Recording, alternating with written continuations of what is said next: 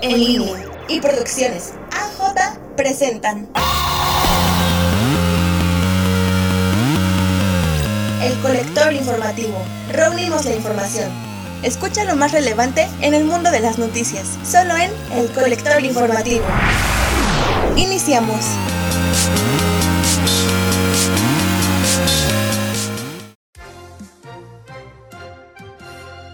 ¿Qué tal? Muy buenos días a todos. Esperamos que estén teniendo un agradable inicio de semana. Como siempre, es un verdadero placer estar en una emisión más en este día. Sean bienvenidos al Colector Informativo. Les saluda Rebeca Ferra. Gracias por estar en sintonía con nosotros. Y bueno, vámonos con las efemérides del día de hoy, lunes 22 de marzo de 2021. El día de hoy se celebra el Día Mundial del Agua. La idea de celebrar este Día Internacional se remonta a 1992, año en el que tuvo lugar la Conferencia de las Naciones Unidas sobre el Medio Ambiente y el Desarrollo de Río de Janeiro y en la que emanó la propuesta. Ese mismo año la Asamblea General adoptó la resolución por la que el 22 de marzo de cada año fue declarado Día Mundial del Agua, siendo 1993 el primer año de celebración. El Día Mundial del Agua se celebra cada 22 de marzo para recordar la relevancia de este líquido esencial, a pesar de que todas las actividades sociales y económicas dependen en gran medida del abastecimiento de agua dulce y de su calidad, 2.200 millones de personas viven sin acceso al agua potable. Esta celebración tiene por objetivo concienciar acerca de la crisis mundial del agua y la necesidad de buscar medidas para abordarla de manera que alcancemos el objetivo de desarrollo sostenible número 6, agua y saneamiento para todos antes de 2030. Ahora sí, comenzamos con el resumen de noticias más relevantes de este día. Nacional. Se activa la alerta sísmica por error en la Ciudad de México. Después del sismo de 5.7 grados escala Richter proveniente de San Marcos Guerrero, registrado el viernes 19 de marzo a las 21 horas con 6 minutos, el día sábado a las 8.15 horas se activó en la Ciudad de México la alerta sísmica y tomó por sorpresa nuevamente a los capitalinos. Muchas familias salieron de sus domicilios a la espera de sentir algún movimiento telúrico, pero no aconteció. La jefa de gobierno de la capital, Claudia Sheinbaum, informó del sonido de la alerta sísmica y en un primer tuit dijo estar al pendiente. Sin embargo, minutos más tarde confirmó que no se reportó ningún sismo y giró instrucciones al director del C5 capitalino para hacer las revisiones pertinentes y explicar por qué se activó la alerta sísmica la mañana del sábado 20 de marzo. Por su parte, el coordinador general del Centro de Comando, Control, Cómputo, Comunicaciones y Contacto Ciudadano, Juan Manuel García Ortegón, explicó que la activación de la alerta sísmica la mañana del sábado se debió a un error de sistema a cargo del C5. Internacional. Este fin de semana fue de manifestaciones en Europa. Miles de personas en varias ciudades del continente europeo se han mostrado en desacuerdo ante los confinamientos que han aplicado sus respectivos gobiernos. Este sábado, en Londres, una multitud de habitantes se hizo sentir contra el confinamiento impuesto para contener la pandemia en Reino Unido, luego de que el gobierno de Inglaterra declarara confinamiento total para contener la tercera ola de contagios por coronavirus. Por otro lado, en Alemania se han manifestado cientos de personas que se congregaron en el centro de la ciudad alemana de Kassel, en una protesta no autorizada contra las medidas anti-COVID, desatando enfrentamientos y detenciones. Otra ciudad que vivió protestas fue la ciudad de Zagreb, Croacia, en donde varios miles de manifestantes se reunieron en la plaza principal de la capital croata. Misma situación se produjo en Finlandia, en donde han sido los partidos antimonopolio los que han llamado a salir a la calle contra el confinamiento, con los activistas antibloqueo reclamando la completa suspresión de medidas contra la pandemia en Helsinki y en Varsovia se realizó la llamada Marcha de la Libertad en la plaza del centro de dicha entidad, resaltando manifestantes que exigían libertad de expresión y libertad de circulación, además de libertad de empresa y de reunión, diciendo estar en contra de la vacunación obligatoria, de la censura de periodistas, médicos y hasta científicos. Esto es lo que se ha desarrollado en las ciudades dentro del continente europeo. Cultura. El día de hoy hablaremos del Centro de las Artes de San Agustín. También conocido como CASA, es un centro de arte fundado por Francisco Toledo dedicado a la formación, creación y experimentación artística, ubicado en el barrio Vista Hermosa de la localidad San Agustín Etla, a 17 kilómetros de la ciudad de Oaxaca de Juárez. Su sede es la ex fábrica de hilados y tejidos La Soledad, fundada en 1883. En la década de 1980, el inmueble quedó en abandono y en el año 2000 fue adquirido por Francisco Toledo con la finalidad de crear el primer centro de arte ecológico de Latinoamérica y así, el 21 de marzo del año 2006, entra en función el Centro de las Artes de San Agustín. El diseño de la reforma edilicia estuvo a cargo de la arquitecta Claudina López Morales y recibió el apoyo financiero de Conaculta a través del Centro Nacional de las Artes, el gobierno del estado de Oaxaca y fundaciones privadas. El CASA se conforma por un conjunto de espacios dedicados a la creación profesional y a la iniciación artística.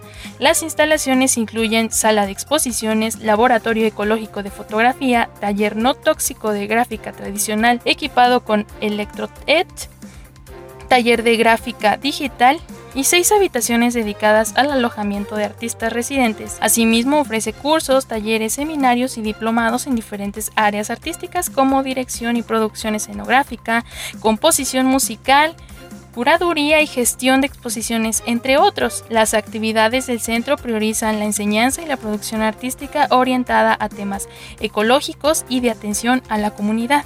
Y es que el día de ayer el CASA celebró 15 años con este proyecto bajo la responsabilidad del artista oaxaqueño Francisco Toledo, quien siempre tuvo la visión de un centro de artes ecológico en San Agustín. CASA ofrece educación de las artes de forma gratuita. En este centro han pasado miles de estudiantes que actualmente participan activamente en la vida cultural de nuestro país. Y estas son las actualizaciones sobre coronavirus.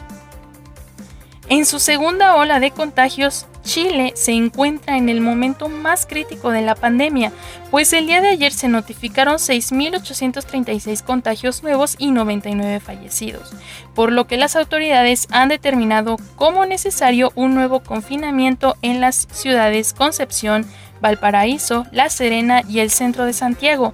Hay toque de queda entre las 22 horas y las 5 horas. También se registró toque de queda en Miami Beach, por lo que la policía ha bloqueado las calles. A partir de las 8 de la mañana podrían entrar a la zona de playas los residentes y se mantendrán cerrados los bares hasta nuevo aviso. Una tercera ola de contagios amenaza toda Europa, por lo que ya están tomando precauciones y enviando a los ciudadanos nuevamente a confinamiento. Por su parte, Polonia ha superado los 2 millones de contagios. Comercios no esenciales, hoteles e instalaciones culturales y deportivas ya han cumplido tres semanas totalmente cerrados y así permanecerán al menos hasta que se termine la Semana Santa. Podría haber un confinamiento nacional. Y en México las cifras son las siguientes. 35.514 casos de COVID activos. 198.036 decesos acumulados. Sigamos cuidándonos, seguimos en semáforo naranja en Ciudad de México y ahora más que nunca es importante cuidarnos entre todos. Y bueno, vámonos con la cápsula del día de hoy con mi compañero Demian Vivas que nos trae una entrega especial del funcionamiento de la radio. Vamos contigo, querido Demian.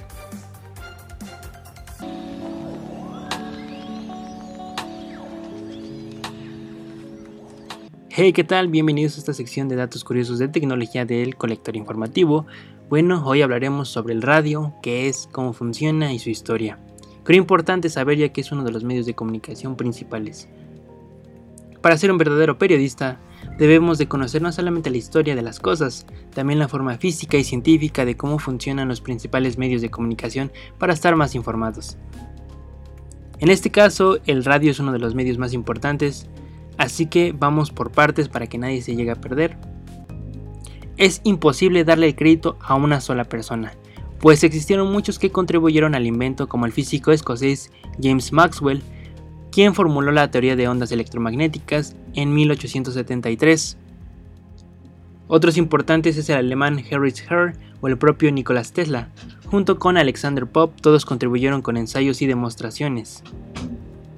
Pero la primera persona oficialmente que podemos decir que tiene el mérito de hacer una emisión de radio desde su recámara hasta la sala de su casa es el italiano Guillermo Marconi, quien de hecho ocupó 13 de las patentes de Nikola Tesla. Al principio llamó a su invento telégrafo sin hilos. Fue hasta 1901 cuando por fin hace posible una transmisión que atravesó el Atlántico, así que oficialmente podemos decir que es el inventor de la radio. Aunque tenemos que recordar que dicen por ahí que detrás de un gran invento existen grandes hombres. Hay que entrar en cosas técnicas ahora. El radio en sí es una abreviatura de radiocomunicación y para poder entenderla debemos conocer qué es una onda. Para la física es una perturbación y distribución de alguna propiedad del espacio, y así existen muchos tipos diferentes de ondas. Pero ahorita la que nos puede interesar son dos, que es la onda sonora, así que te invito a que cierres los ojos y trates de imaginar qué es esto.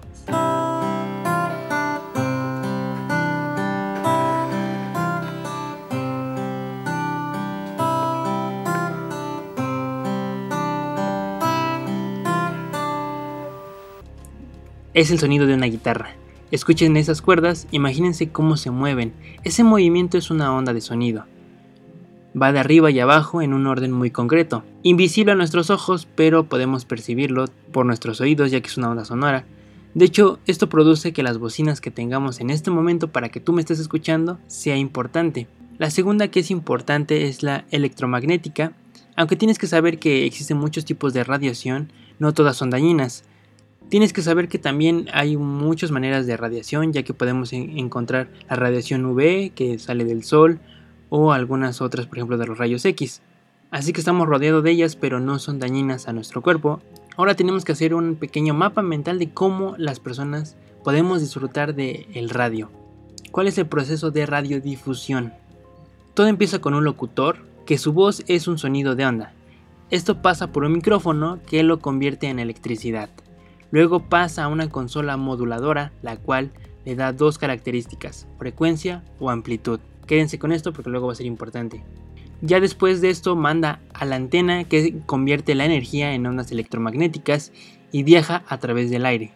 Llega a un receptor, un ejemplo el radio de tu coche, el, teléfono que a veces ocupas para escuchar el radio, y ahora ese pequeño dispositivo tiene que hacer la conversión a la inversa, pasar las ondas electromagnéticas a las energía y luego de energía al sonido.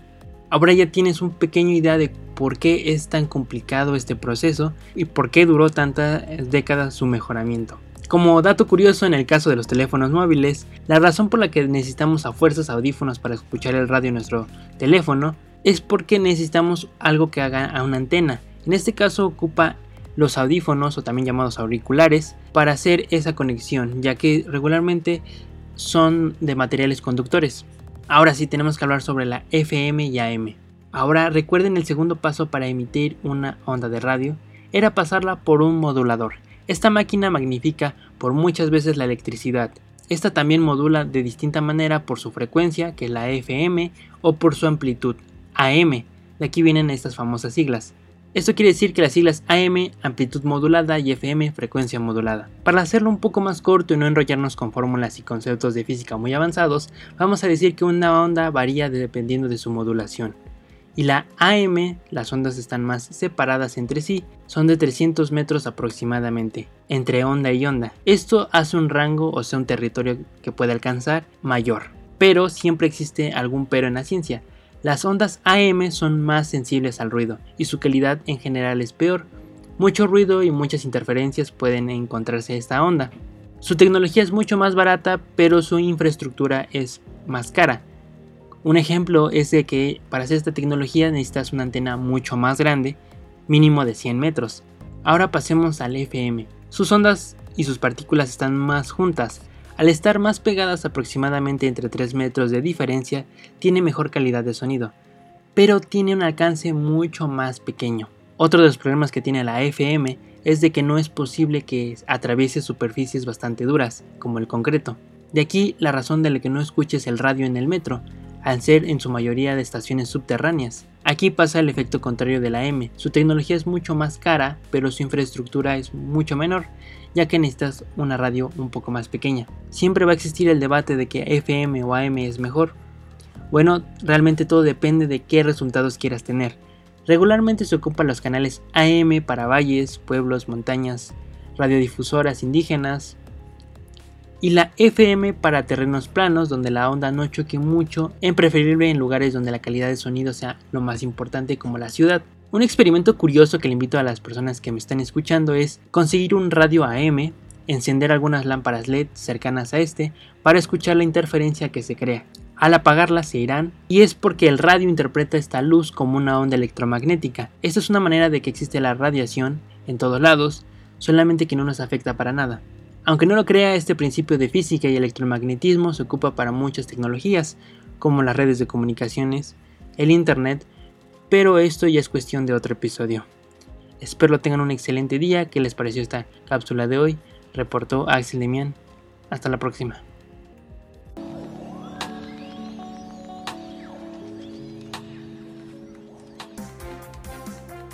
Muchísimas gracias Demian, muy interesante esta cápsula del día de hoy audiencia, queremos leerlos en nuestras redes sociales y saber sus opiniones acerca de esta cápsula. Es momento de ponerse los audífonos porque ya llegó la sección deportiva. No habrá aficionados en Tokio 2020. Así es amigos del colector informativo, por fin se ha confirmado que no habrá acceso a los aficionados extranjeros a los Juegos Olímpicos que se realizará en el país nipón. Así lo anunciaron este sábado el Comité Olímpico Internacional y los organizadores locales e hicieron pública tras una videoconferencia entre los máximos involucrados. El presidente del Comité Olímpico Internacional, Thomas Bach, calificó la decisión como difícil, apuntando que son toma de decisiones que involucra a todo el país, aficionados y deportistas y es que la carga financiera por la pérdida de estas ventas recaerá en el país asiático, luego de tener contemplado por parte del comité organizador ingresos de hasta 800 millones de dólares. La medida se esperaba y se rumoraba desde hace meses y tras una evaluación esto se ha concretado para los aficionados. Y es que los aficionados de los diversos países habrían comprado alrededor de un millón de boletos. Tras la oficialización, los organizadores han prometido reembolsos, además de que deben ser determinadas por los llamados revendedores de entradas autorizadas personal que gestionan las compras fuera del país, intermediarios que implican tasas de hasta el 20%, porcentaje que es aplicado sobre el importe del ticket y no está claro si esto se llevará o se devolverá a tan solo cuatro meses para que se encienda el fuego del máximo evento deportivo de Tokio 2020. Reportó para el colector informativo desde casa Ramiro Pérez.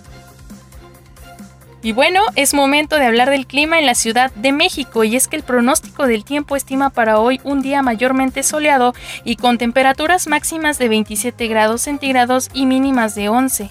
Recuerden quedarse en casa, pero si consideran necesario salir, tomen precauciones, usen cubrebocas y lleven a cabo todas las medidas de higiene y salud propuestas por las autoridades. Y recuerden que nos encuentran como CUP en línea oficial en Spotify, Facebook, Instagram, Twitter y YouTube.